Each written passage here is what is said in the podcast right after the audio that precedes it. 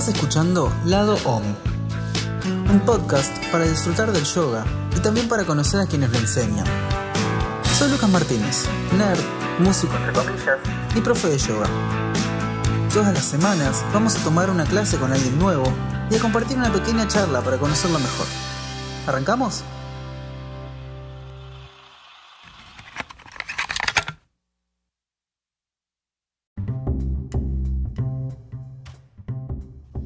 Buenas, te doy la bienvenida otra vez al lado OM. Si es tu primera vez, te doy la bienvenida. Y si ya estuviste acá, te doy la bienvenida. No hay trato diferencial. En esta cara B de hoy tenemos a Leila Klein. Tuvimos una charla re interesante, larguísima. Si querés saber cómo se unen la niñez, con el yoga, con la salsa, quédate escuchando. Te veo a la vuelta. Hola Ley, bienvenida. Gracias por, gracias por venir. ¿Cómo estás? Gracias.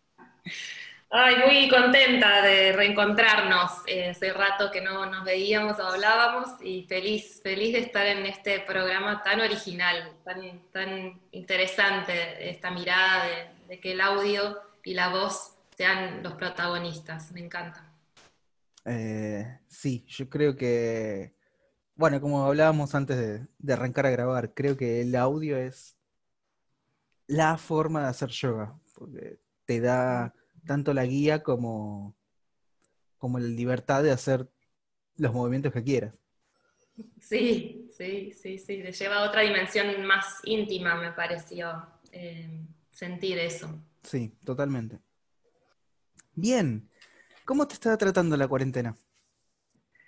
Eh, bueno, es un viaje de miles de colores, podríamos decir, eh, como les hablo a mis alumnos niñes, que, cada, cada, emoción tiene un color, entonces podría decir que me pasaron miles de arcoíris de todos los colores, tormentas, eh, fue y está siendo subidón y bajón en el mismo día, eh, y encontrando todo el tiempo herramientas para volver al centro, al equilibrio, eh, afianzándome mucho en las herramientas de mindfulness, de meditación, de yoga y aprovechando a explorar otras herramientas que no conocía al tener más tiempo. Eso también me está abriendo como otras ventanitas de la conciencia y otras disciplinas, así que muy entusiasmada en tener tiempo para probar cosas nuevas. Eso es muy lindo. Y bueno, y, en, mi situación, entre todo, estoy acompañada, entonces ayuda a no enloquecerse. Creo que es más desafiante para las personas que viven solas, es, bastante más desafiante, y para los padres con niños tampoco tener esa intimidad eh, porque están todo el tiempo atendiendo otras necesidades. También otro desafío. Así que eh, bien, cuando uno no pone mucho el foco a, la preocupación mundial económica, uno lo lleva mejor. Si uno pone el foco ahí, ahí es, se, puede empezar a, preocupar, a angustiar, eh, porque muchos sé que no la están pasando bien. Así que es un, es un desafío. Hmm. Sí, totalmente. Eh, nada, punto, totalmente. Estoy completamente de acuerdo creo que el hecho de estar así sin niños y solo acompañado por una persona, en mi caso, y un perro, ayuda muchísimo a, que esta cuarentena se pase de una forma más tranquila.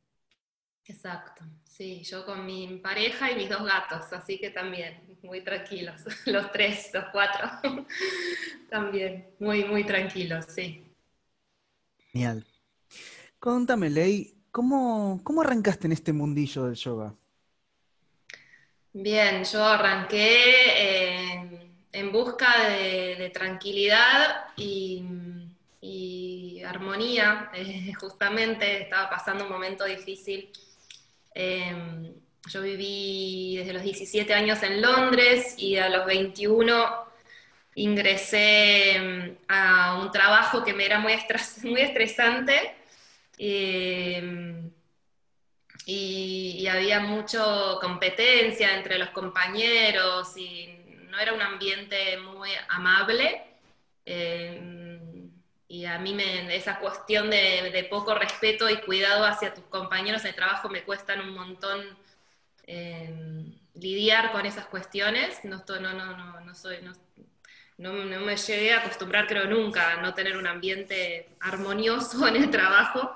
Por eso creo que siempre decidí de muy chica hacer la vida de, independiente. Hace 14 años que soy mi propia jefa, entonces creo que no, no, hubiese sobrevivido mucho tiempo en ambientes que donde los compañeros no se llevan bien y sucede todo el tiempo.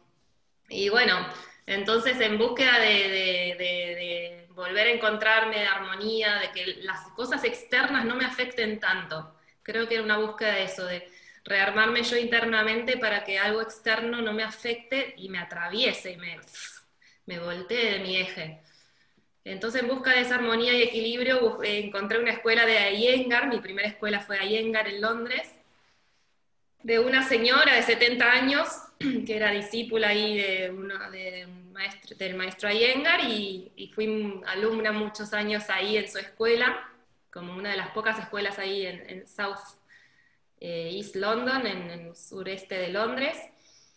Y, y bueno, y ahí empecé, estuve cinco años de alumna y a los 26 años, hace 14 años atrás, bastante tiempo, eh, Ahí empecé el primer instructorado, a los 26 hice mi primer instructorado de yoga para niños con capacidades diferentes. Ahí fue mi entrada al mundo del yoga, fue mediante los niños y las capacidades diferentes. Ese fue mi primer instructorado. Y bueno, y luego hice uno para adultos, yoga terapia, y así fue haciendo varias cosas más. Es interminable, como vos sabrás, Lucas muy bien en el camino de yoga, es interminable. Así que ahí empezó mi caminito, de los 26. A los 21 de alumna.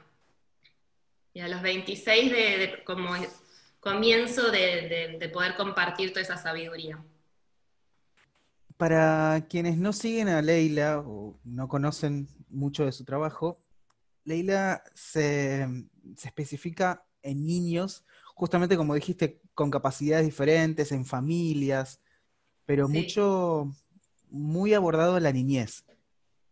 Justamente también la, meditación que nos pasaste tiene que ver no tanto para que sea hecha con niños, sino para nuestro niño interno.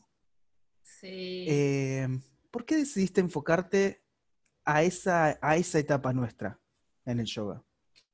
Bien, Creo que, mm, por un lado, eh, los, de los 0 a los 5 años es un momento eh, que te marca para el resto de tu vida, la crianza. Eh, esa crianza me parece fundamental, está estudiado por miles de psicólogos ya, súper conocido el tema de que cualquier, que ese momento tiene que ser un momento de amor, de cobijo, de nido, y principalmente de la madre, o el rol que cubre esa función. Puede ser cualquier otra persona, pero realmente que cubre esa función de maternar a ese niño. Entonces, si eso, eso no está cubierto desde los 0 hasta los 5 años aproximadamente, esa persona le quedan algunas eh, o dolencias leves o heridas más profundas, ¿sí?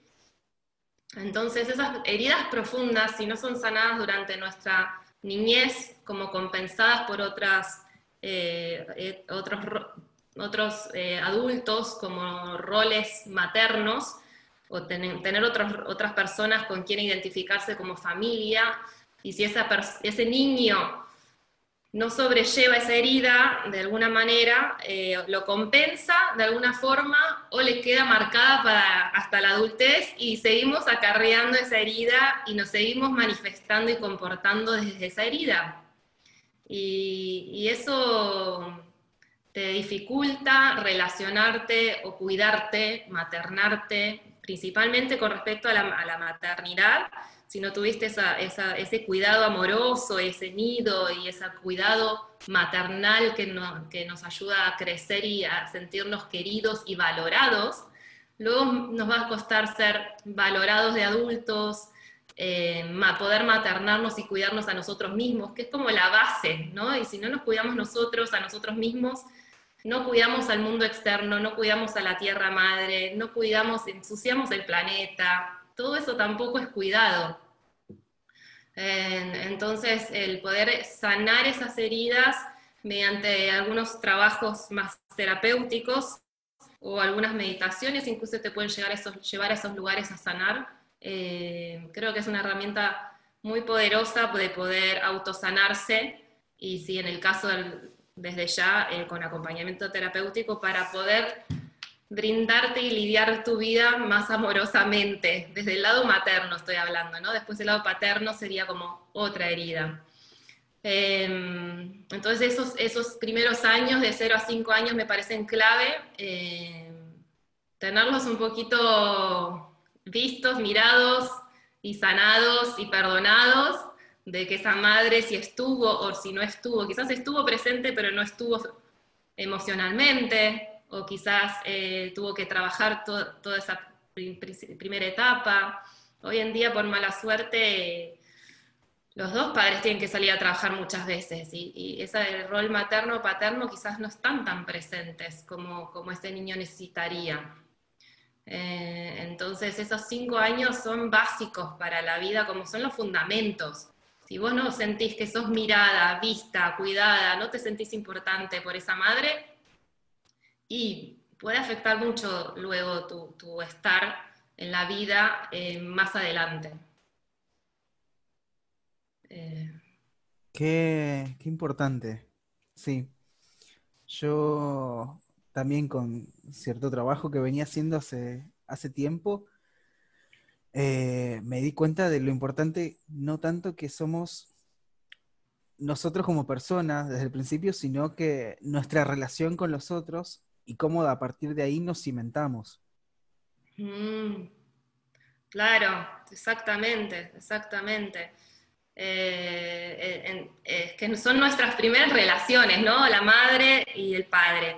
Primero los 0 a 5 años es cómo maternarse uno, cómo cuidarse, cómo sentirse importante, valorado, querido. Y a partir de los 5, 6, 7 es cómo relacionarse con los demás fuera de tu madre es tu padre. Segundo rol sería cómo relacionarte con amistades, con otros vínculos. Eh, el padre viene a representar un poquito eso, más allá de los límites y otras cuestiones más masculinas. Eh, viene a representar cómo es relacionarse con otro ser que no sea tu madre.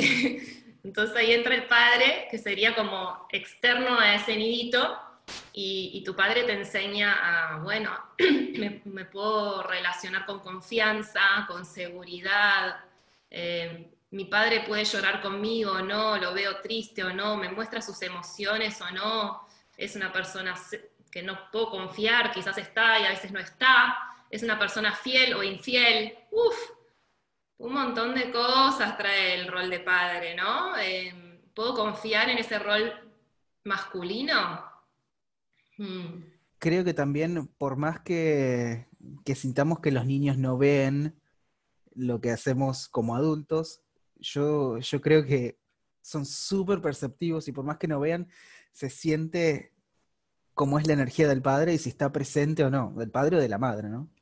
Sí, muchísimo, muchísimo. Más, más claro por todos los casos que vengo viendo y los alumnos y los consultantes que vienen es hasta, no sé, alumnas que son médicas de 40 años y me dicen, no sé si, si valgo la pena, si soy importante. indagando más profundo es porque su madre eh, decidió que no la podía cuidar y la tuvo que dejar dos años en un país mientras que ella iba a buscar trabajo, ¿viste? Entonces, ese abandono que ella pensaba que era que ella no se sentía importante, en realidad era por el bien de, su, de la hija, eh, tuvo que irse a buscar trabajo a otro país, ¿no? Y, es, y, es, y, la madurez de un niño de 0 a 2, de 0 a 3, de 0 a 4, no, no, no entiende esos conceptos de adulto, entiende que es abandonado, o que hay otra prioridad que ella o él, ¿no? Eh, entonces, eh, a, veces hay que volver atrás y, reformular y ver ver que esa padre, madre hizo lo mejor que pudo en ese momento y, quererlos, como dice la meditación un poco, saber que ellos hicieron lo mejor que pudieron en ese momento y no significa que no eras importante en su vida, sino fue una decisión que tomó ese adulto por algo en particular y hizo lo mejor que pudo. Pero es muy fácil decirlo, pero dentro nuestro nosotros nos arraigamos a otro cuento y a otra historia que luego te atraviesa en tu confianza, en tu seguridad, en encontrar pareja, en encontrar trabajo. Sí, totalmente. Eh, por más que vos ya sepas que, bueno, mi madre fue a buscar trabajo durante esos dos años, perfecto. Creo que también es importante trabajarlo de una forma un poco más profunda porque si bien en la mente está, en el cuerpo no sé si está bien, bien resuelto. O sí. Mm de la persona. Exacto, sí, hay algo que queda ahí emocionalmente y corporalmente de sentirse quizás no valorado. Y si uno no se valora, eh, eh, ¿no? es muy difícil hacerse valer en el mundo.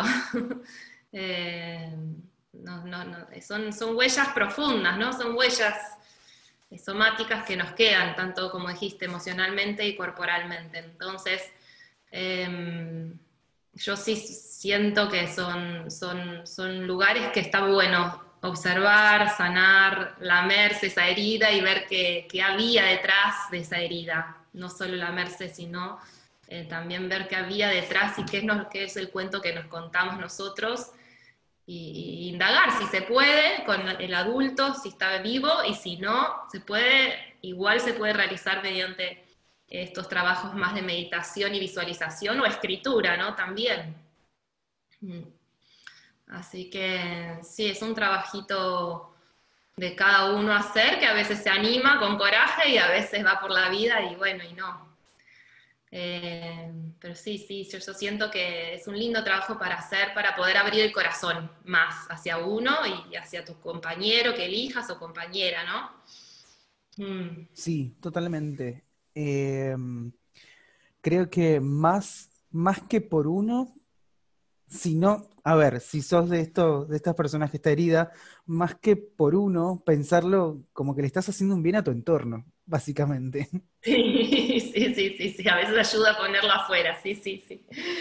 Sí, sí, sí, sí, a veces ayuda esto, ¿no? En vez de decir, bueno, me doy un abrazo, no me sale. Bueno, ¿cómo sería abrazar a tu mejor amigo? Ahí te sale mejor, ¿no? Claro, me encanta. Más fácil ponerlo afuera, sí. Sí. Bien, Viste que, como hablábamos al principio, el mundillo del yoga es enorme y tiene un montón de ramificaciones. Sí. ¿Hay alguna, ¿hay alguna faceta que te gustaría cambiar? ¿Algo que pienses que, entre comillas, está mal? Em, para mí, como decís, como son tantas las facetas, eh, por suerte es tan variado el yoga que hay para todos los gustos. Entonces, depende de qué momento estás en tu vida, qué te va a traer del yoga.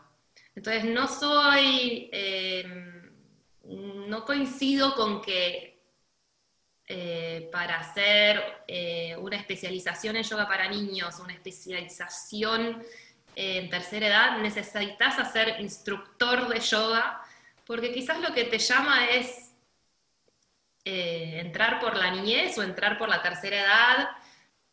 Obviamente que hay ramificaciones como yoga terapia, bueno, está bueno tener una buena base, ¿no? Pero hay otras especializaciones que depende de donde te encontrás en la vida. Yo en momentos era súper Iyengar porque me gustaba el orden y la, la, alineación y toda la perfección y tenía una exigencia mía enorme de ser perfecta en todo y después me cansé de esa alineación y esa obsesión de, elementos y todo, que dije, no, basta, me paso al Hatha Yoga integral, que no necesitas de nada, que es más, necesito más un trabajo emocional interno que algo físico, pero necesité eso físico durante cinco años para armar mi estructura física y saber dónde posicionarme en el espacio. Y después fui a la parte más emocional aunque arranqué con niños, que era desde un lugar muy espiritual y muy desde el Bhagavad Gita y desde los sutras de Patanjali, entré en yoga desde lo espiritual. Pero bueno, eh, mi viaje fue así, primero desde lo espiritual, después necesité cinco años de físico para encontrarme en mi cuerpo y, después volví a lo espiritual y lo más interno emocional. Entonces como em, hay muchos que dicen, acá en Occidente el yoga es muy físico, sí, es muy físico, es muy físico, todavía sigue siéndolo, en varios gimnasios lo hay. Em, pero no, no me parece mal, cada uno entra en su momento, en la fase de su vida que está, en lo que te llama del yoga, ¿no? Quizás esa es la puerta desde lo físico. Y después encontrás que hay mucho más detrás de eso físico, esa es la tapa del libro, después hay un, montón de, información por detrás de esa postura. Así que em, no, no, no, no siento que algo está bien o mal, sino que cada uno hace su recorrido y, llega, no sé, los que quieren llegan a, tocar las profundidades del yoga. Si es que las hay, porque es un mar bastante profundo. Claro, sí, sí, no nos alcanza una encarnación. Sí, sí. totalmente. La otra vez hablando con, con Josibel Vivas. Sí, yo sí. Eh, estábamos hablando de cómo el yoga es muy físico y no tiene nada y no tiene, y tiene muy poco de profundidad. Y creo que yo entré así por lo menos al yoga, desde la parte física. Ahí va. Eh, entonces, si es que querés, justo como vos decís, si es que querés, podés adentrarte muchísimo más, pero la puerta para muchos es lo físico. Eso, y está bien, ¿no? Cada uno donde está. Sí, totalmente. Bien, ¿qué te inspira? Así, la tiro así y vas a agarrarla desde donde quieras. Una pregunta tan amplia es donde, uh, ¿dónde la agarro? ¿Qué me inspira? Me inspira mucho el servicio de poner mi granito de arena, eh, lo más mínimo que sea, me inspira mucho el servicio a, cada, uno, a, su, cada uno a su manera, ¿no? Eh, desde una palabra, desde un llamado, desde una ayuda. Eh, creo que somos una comunidad en red y todo lo que uno hace afecta al otro y a los demás. Entonces, em, eh, claramente no soy siempre consciente de mis actos, pero intento siempre decir, ¿no? uno es humano siempre. Entonces, em, sí, tengo esta idea eh, de, make the world a better place. Creo que está en mi sangre eso. Em, entonces eso me inspira. Mm, sé que es mucho más eh, pequeño el, granito de harina que puedo colaborar que cuando era adolescente pensaba que sí podía yo cambiar el mundo completo. Em, después fui a India a los 20 años y me di cuenta que no, que, era muy complicado cambiar el mundo eh, radicalmente. pero, mm, pero sí siento que cada uno puede poner su granito de arena, em, mientras que, que, cada uno esto eh, sienta que tenga valor y sienta que, que puede eh, contribuir de alguna forma. Eh, a mí me inspira eso, me inspira esta frase que te dije, make the world a better place, me inspira. Me encanta me hace acordar a, la canción de Michael Jackson, Heal the World. Y sí, es de ahí. sí, sí. ¿Qué, haces cuando no haces yoga o cuando no estás estudiando? Bien, em, soy muy curiosa, me encanta leer ramas nuevas y diferentes vertientes que que tienen que ver con lo corporal y lo emocional, pero desde otras ramas. Ahora estoy leyendo una de Gabriel Roth, eh, escribió un libro que se llama Chamanismo Urbano, y, y me encanta conocer estas mujeres o hombres que, que hicieron su camino y se sanaron ellos y luego crearon su método. Eso me inspira mucho, conocer gente que transformó su vida mediante su propia sanación y luego comparten su, su encuentro y su búsqueda y su caminar. Me gusta mucho, disfruto mucho, en esta cuarentena estoy disfrutando mucho la lectura. Eh, ¿Qué otras cosas hago? Mm, cuando no estábamos en cuarentena me, gustaría, me gustaba salir a escuchar música, eh, conciertos en vivo, me gusta mucho ir a como algún barcito, no nada grande, no Gran Rex ni esas cosas, no multitudinarias, hace mucho que no, no, no disfruto tanto, por más que venga, eh, no sé, Madonna alguna vez, pero no, no, no me gusta ir a esas cosas multitudinarias, sino algo más chiquito me gusta. Em, eh, ir a centros culturales como, no sé si conoces PAN, que abrió hace no relativamente poco, que es un lugar como Matienzo, o como o Santos, Santos 4040. Son lugares donde hay música y, otras artes. Eso me, encanta, disfrutar con amigos esos encuentros de, arte, juego. Bueno, PAN es muy afín a mí porque había eh, metegol, básquet, acroyoga, eh, cerámica y hacían pan y los mejores músicos tocaban. Entonces, como que excelente combinación. Rico palo. Sí, todos los jueves ahí, increíble. Los mejores músicos tocando, genial. Una combineta todo al mismo tiempo. Vos ibas a donde querías. Uy, así que eso, esas cosas me encantan, me encantan un poco de juego, un poco de música, un poco de arte. Ah. Y, todo eh, mezclado. Todo mezclado, sí, sí. Qué buena onda, me encanta. Eh, eh, ¿Estás viendo alguna serie? ¿O viste alguna película últimamente? Terminamos de ver, ¿cómo se llama? La de papel, la española. la Casa de Papel. Casa de Papel, terminamos de ver la última temporada. Esa fue, esa eh, sí, eh, me mantuvo ahí muy el suspenso. No era muy yogi porque termina toda contracturada de la tensión. me encanta, me encanta esa, película, esa serie me encanta. Después, muy loco, vi, vimos toda la primera temporada y segunda temporada de The Crown. Eh, como viví 10 años en Londres, me, me interesaba mucho ver las internas de la realeza y nunca, nunca leía estas revistas de caras y noticias de la realeza, la verdad que nunca me, llamó la atención. Y ahora, diez años después de haberme ido de Inglaterra, eh,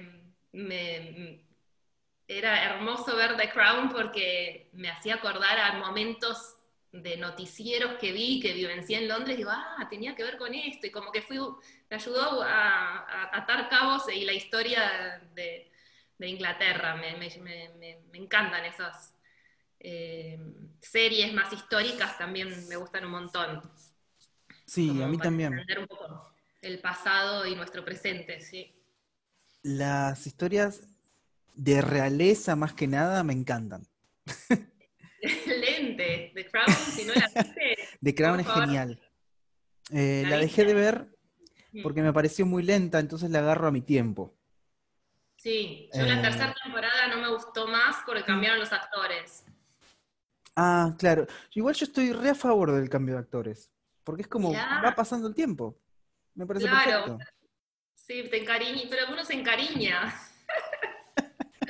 me encariñé con, la reina, no sé cómo es el nombre de la actriz, me reencariñé con ella y dije, no, no me la cambié.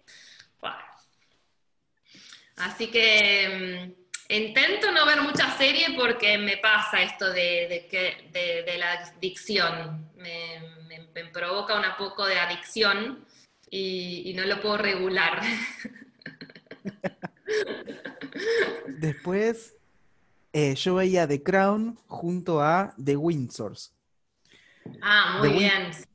Es una serie humorística de que trata todo eso que ves en The Crown, ah. pero desde un tono humorístico. Entonces es muy gracioso cómo hacen, por ejemplo, ponerle a Meghan Markle Sí. Eh, ¿En serio? sí, sí, sí, mirala, que está re buena. Y El lado cómo- B. Sí, exacto, es eso. Son las internas, pero es- estiradas y súper divertidas. Me muero, buenísimo, buenísimo. Lo voy a ver. Lo voy a ver. Viste que en el programa tenemos una playlist donde diferentes profes de yoga ponen tres temas que los identifiquen, como para ir armando una gran, una gran masa musical, digámosle. Bien. Y para mostrar también que un profe de yoga no solo escucha mantras. Tal cual. Uf, no. No, no, no. Es como a ve- a veces me recibe un amigo taxista con mantras en el taxi. Le digo, no, poneme otra cosa. Bien, ¿cuáles son esos primeros tres temas que te vienen a la cabeza, como para agregar? Eh, hay temas así en particular, te puedo poner, música que escucho. A mí me gusta mucho la música latina de salsa. Eh, eso es lo que más me motiva. O, mm, me gusta Marisa Monchi, eh, más brasilera también. Eh, ay, soy muy mala para los nombres. Soy muy fan de música brasilera y latina. Eso es lo que me pone de buen humor, ¿me entendés? Em, Marisa Monti me, me viene, ¿cómo es la colombiana? Hay una colombiana que me encanta también, te los tendría que pasar, Lucas, los temas. Eh, Marta Gómez me encanta. ¿Te tengo que decir un tema en particular de, de- así? o- esto es más difícil todavía para mí. Pero escucho a eh, Pelota Chingó, a Marta Gómez y mm, a Celia Cruz, ponele para bailar. Vos después, eh, o si querés después te, te paso el tema específico que me gusta. Ahora no me va a venir los nombres de los, el tema. Dale, sí, no drama. La verdad, juro que no te veía escuchando música latina. Ah, mirá, yo en la facultad era profe de, yo, de salsa. Empecé como profe de salsa y armé la Asociación Latinoamericana. ¡Wow! Sí. En la facultad yo era una del, del equipo de que, creadores de la Asociación Latinoamericana dentro de la facultad. Así que sí, sí, organizábamos clases de salsa, íbamos a comer fajitas y tacos mexicanos y todo lo que tenía que ver con, con lo latino, sí. ¡Qué Sí, sí, copado! Sí, no, yo soy feliz bailando. Eh, mi segunda o primera está ahí con yoga, no sé cuál sería más. Lo que están ahí, cabeza a cabeza, el baile y, y el yoga. Eh, mi, mi- mi bisabuela era bailarina de tango, mi abuela bailarina, mi mamá bailarina y yo mamé también bailar tango desde los 15 que bailo tango. Así Mirá, qué lindo. me gusta mucho el baile. ¿Has pensado fusionar el baile con el yoga? Eh, no, no, sé que algunas alumnas mías lo fusionan. mm, No, no, no, no, no, para mí son dos cosas distintas. ¿no? O, o bailas o haces yoga. No, no, no, no, me es raro, me es raro. Eh, eh, he visto algunas clases o he ido a alguna clase fusionada y me es raro, no termino de estar en una ni en el otro. ¿Me entendés? Yo, Claro, eh, entiendo. Quiero como entre, en tango quiero cerrar los ojos y bailar tango. Y dejarme llevar, como mujer ahí muy, como de mucha energía masculina, necesito como ser la que me llevan. y más, y en salsa también, como, ah, ¿no? Dejarme llevar. Me, me gusta mucho eso del baile de pareja. Soy muy del baile en pareja. El baile suelto también, pero lo que más me disfruto es eso. En el tango, cerrar los ojos y dejar- dejarme llevar y entregarme por la música y, el, y el- la propuesta y el compartir. Eh, y, y siento que todo lo que es eh, yo, por lo menos lo que yo no, no, no, no exploré tanto, pero lo que es yoga con, con- con- con baile, sigue, lo veo muy como exposición, ¿no? Como todavía muy para afuera, hasta ahora lo que vive en 100, pero no vivencié mucho, pero hasta ahora lo- me, me es raro. Yo siento que, diferenciando, el baile en pareja tiene, tiene mucho de yoga sin ser yoga. Eh, creo que necesitas construir, entre comillas, esa unión con, con quien te acompaña. Mm, Y, y también aprendes mucho de vos en el Sí. proceso. Muchísimo. Sí, al principio era como, deja de, déjame guiar, me decía el, el, el rol masculino, como, claro, tengo que dejar guiar al otro. Y ahí era como, wow, hasta en el tango quiero dirigir, ¿viste? Como, pará, flaca. A mí me pasaba lo contrario. Yo hice durante un tiempo Lindy Hop, swing. ¡Qué hermoso! Me encanta. Lindy Hop con mi pareja hicimos. Uy, recopado. Fue divertido, ¿ves? Eso sí, también extraño eso. Sí. Y tenía el problema contrario. Era como que no ponía la suficiente energía masculina como para Ajá. dirigir. Ahí va, ahí va, ¿no? Como que ahí se ve la vida de uno. Sí. Ahí se ve. muy bueno, sí. Y también justamente aprendí mucho, porque si no, no estaría pudiendo hacer un podcast, ponerle o dar clases. Espectacular. Mirá cómo lo llevaste del baile a tu vida. Eh. Hermoso. Mm, hermoso. Lindo, lindo que hayas explorado eso también. Lo exploré sin querer. Creo que, creo que no sé si te ha pasado, pero las mejores exploraciones o los mejores, las mejores perlitas que uno saca de uno, eh, las saca sin querer. Sí. Mis mejores momentos son en la ducha que me caen fichas así como, ah, ¿viste? O bajando la escalera, como, ah. Sí. Sí, justamente, sí. Ah, no, ahora sí. Bien. ¿Qué se viene para, para tu proyecto? ¿Qué se viene en el futuro? Ok.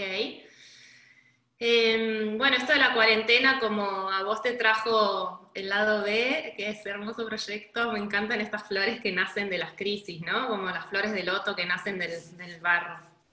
Em, en, mi caso, em, yo tenía muchas limitaciones eh, mentales en hacer mi formación online, ya que soy una persona muy de la vivencia y la experiencia y lo, lo energético presencial, soy como muy del contacto, que tuve que hacer un trabajo veloz, fast forward, en aprender cómo dar mi formación online. En tres semanas yo tenía que dictar mi curso de presencial y se dictó la cuarentena justo tres semanas antes de, lanzar. Eh, y bueno, hice un fast forward en poner todo online y estoy disfrutando mucho eh, dar la formación online. Eh, por suerte la gente también confió y, bueno, ahora tengo gente inscripta, en- estamos ya en el cuarto módulo, en, julio va a ser el cuarto módulo y hay gente de Santa Cruz, del sur, de Tierra del Fuego, de Mendoza, de Uruguay, de Misiones, tengo gente que eh, fuera de cuarentena no hubiesen llegado a mi formación. Entonces, como estas personas eh, quieren terminarlo y quieren certificarse y, y quieren hacer la cursada completa, tengo que crear un, un formato sí o sí, más allá de lo que pase con la cuarentena, sí o no, cuando salgamos de acá. Eh, voy a crear una, la formación online como más, más profesional, con ayuda de especialistas en el tema y crear mi formación para que se pueda hacer eh, trans, trans barreras eh, atlánticas y pacíficas y de donde quiera llegar mi formación va a estar bien. Así que me abrió la cabeza la cuarentena con respecto a tenerle prejuicio al online. Y, y, y para mí es grandioso esto, como se unen eh, continentes a través de, de, la pantalla, ¿no? Como fa, como te, a mí me vuela la cabeza, como Eh, acabo de, terminar una formación con una rusa en, Mallorca, ¿entendés? Es como... Eh, así que eso, mi proyecto eh, 2.0 es formación online de yoga para niños, una especialización. Y cada vez más completa. Eh, mi formación la siento cada vez que está tomando más cuerpo. Empezó con, con, dos encuentros en Valle Tierra y ahora tenemos nueve módulos, ¿viste? Entonces cada vez más completa. Me encanta, me encanta que vaya creciendo porque, de nuevo, como cerrando lo del principio, es súper necesario. Mm, qué lindo, sí, sí, sí, sí. Sí, es, mi manera de, aportar y, que, y qué lindo poder llegar a través de estas, tengo 30 alumnas que puedan llegar a, cada, cada, alumna, quizás contacta 20, 30 alumnos, imagínate, llegamos a 300 niños, 600 niños, no sé, como poder llegar a muchos niños, eh, para mí es una bendición, eh, desde, la, que desde la infancia se practiquen herramientas tan poderosas como la respiración, la meditación, la postura corporal, el cultivo de,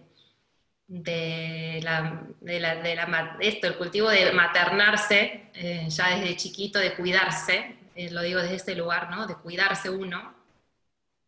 Eh, desde, chiquito ya está, es como podemos ser eso, una, otro tipo de generación de cuidado hacia uno y hacia afuera, hacia nuestra tierra. Eh, va por ahí mi misión. Entonces, eh, muy chocha con eso y con que llegue a todos los, ¿no? No, por suerte hay profesores que también trabajan con, lugares vulnerables, como Verónica Sosa, como bien sabrás, ojalá que la entrevistes, que ella es un amor, que, que, llevó el yoga al barrio de Pepe, ahí a la capilla de Pepe, en, en, en Cárcova, Así que poder llegar a todos lados, que llegue, el yoga a todos lados, por más que yo no pueda ir físicamente, pero sí eh, llega a través de la gente que se forma conmigo para mí y apoyo esas causas, voy también, ¿no? Eh, y asisto. Me encanta, es, eh, yo creo que justamente como, como dijiste que era tu inspiración, justamente se está haciendo un árbol enorme eh, con flores que se van expandiendo por todo el mundo. Es maravilloso. Claro, que esas semillas hagan plim, plim, plim, plim. Sí, sí, sí, sí, sí, tal cual. Me encanta esa idea, que, esas semillas vuelen a, quién sabe, lugares que nunca, nunca me hubiese imaginado. Me encanta, sí. Que me manden fotos de niños haciendo yoga en alguna, no sé, en algún pueblito en Tibet, qué sé yo, no sé, en algún lado. en algún lado. Qué lindo, me encanta, me encanta. Y me encantó charlar con vos. Sí, un placer, un placer enorme. hablamos de todo, me encanta, como uno no sabe a, dónde va, a ir la conversación y exploramos muchas cosas. Así que muchas gracias. Muchas, gracias. Eh, ah, ¿nos querés repetir tus redes sociales como para que te encontremos? Muy bien, eh, sí, eh, por, sí, soy Leila Klein Yoga, tanto en Facebook como en Instagram, y mi proyecto de hace 14 años se llama amanasca, con z y con c.com, esa es mi página web, amanasca.com. Ahí pueden ver todo lo que tiene que ver con las formaciones y las clases que brindo. Buenísimo. Muchas gracias, Ley. Un placer. Gracias a vos.